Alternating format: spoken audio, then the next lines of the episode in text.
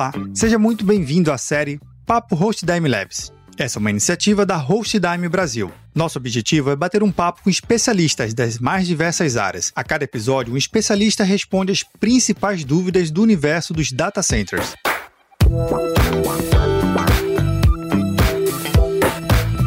Nesse episódio, eu conto com a participação do Lucas Montarroios, gerente de Data Center. Lucas, seja muito bem-vindo à nossa minissérie. Beleza, Vinícius, obrigado. Olá, pessoal. Vamos hoje bater um papo aqui sobre qual a diferença, né, e quais são as principais vantagens aí de tratar de CAPEX e OPEX, né, Vinícius? Exatamente, Lucas. E justamente esse tema, ele traz muito a visão dos gestores, tanto da parte do time técnico, quanto também dos CFOs, dos gerentes gerais como um todo, na dúvida de como investir e como direcionar os seus investimentos. A gente sabe que que o CAPEX ele é muito mais direcionado a investimentos pesados e o OPEX é algo mais gradativo. Mas explica primeiro para a gente o que, que é o CAPEX e o que, que é o OPEX. O CAPEX, é, como a própria sigla já diz, né, o, o CA é justamente de capital, né? Então, é você fazer a capitalização de um produto, é o investimento na compra, por exemplo, se um cliente deseja fazer a compra de um gerador, ele vai fazer a compra de todo o equipamento e capitalizar aquele produto é da empresa desde então. Então, toda a responsabilidade a partir daí é dele. E, por exemplo, caso ele ele vai precisar fazer a manutenção nesse gerador, caso ele não tenha uma equipe responsável para executar aquela aquela manutenção, ele pode operacionalizar isso, ou seja, contratar como um serviço. Aí já estamos falando de OPEX. É, a diferença é essa, né?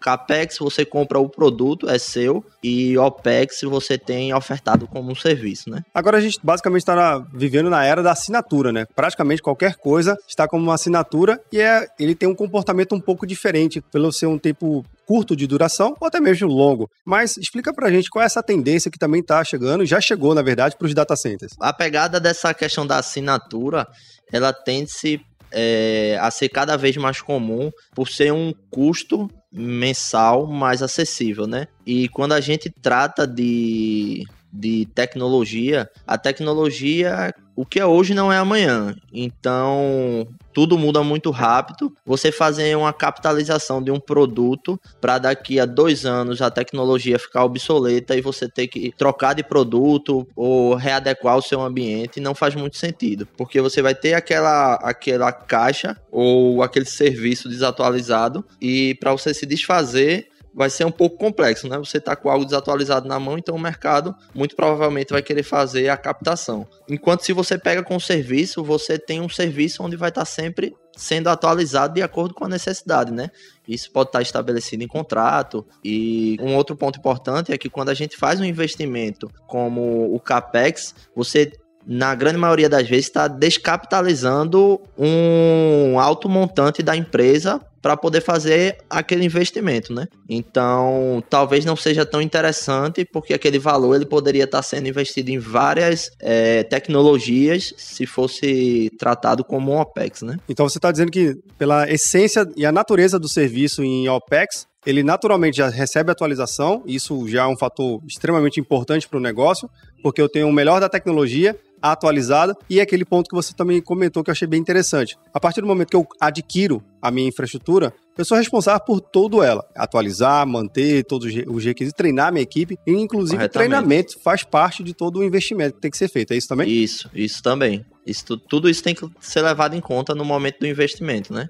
E assim, até tirando um pouco de da gente focar só a visão na área de TI, hoje em dia está cada vez mais comum, até o carro mesmo, a gente está vendo ser ofertado como serviço. Então, você hoje, se quiser fazer a aquisição de um carro, você pode startar um relacionamento com qualquer que seja a, a vendedora, né? E a concessionária, o que quer que seja, e fazer a, a começar a utilizar, participar de um contrato onde, onde você começa a utilizar o carro como serviço, por exemplo, é, um contrato de 12 anos, e após os 12 anos você decide se quer ficar com o carro e pagar um valor, o resto do montante, né? Ou se você quer trocar de carro, por exemplo, e continuar com o serviço, né? Então, assim, você não tem aquele investimento alto, o custo de manutenção não fica sob sua responsabilidade, então tem várias vantagens em você ir para o lado operacional, não só na área de TI, mas em qualquer outra área também. Essa vantagem que você disse em relação ao carro, eu achei bem interessante porque a gente pode levar para o ambiente de tecnologia no sentido de que eu, eu mantenho o meu parque tecnológico o mais atualizado possível, porque é difícil prever a tecnologia Isso, de amanhã. Certeza, Mas se eu tenho um dúvida. contrato que me permite essa flexibilidade, eu posso estar mudando de categoria, vamos usar Exatamente. o próprio exemplo do carro, indo de uma categoria mais básica para uma avançada e de repente para uma caminhonete. Isso, Isso trazendo para o nosso ambiente data center seria para uma capacidade de processamento maior, mais forte, uma estrutura de backup. A gente também consegue acompanhar. Então, o modelo de OPEX, ele flexibiliza os negócios nessa pegada de modernização mais rápida? Com certeza. A, a, a ideia é justamente essa. Quando a gente traz para o, o, lado de tecnologia, então, como a, como a gente sabe, eu posso citar um exemplo até de Firewall. É, até uns anos atrás, o Firewall ele era uma caixa onde concentrava só um serviço de Firewall, né? Hoje em dia, a gente tem uma caixa onde ele vai concentrar informações de firewall, de antivírus, de IDS, de IPS.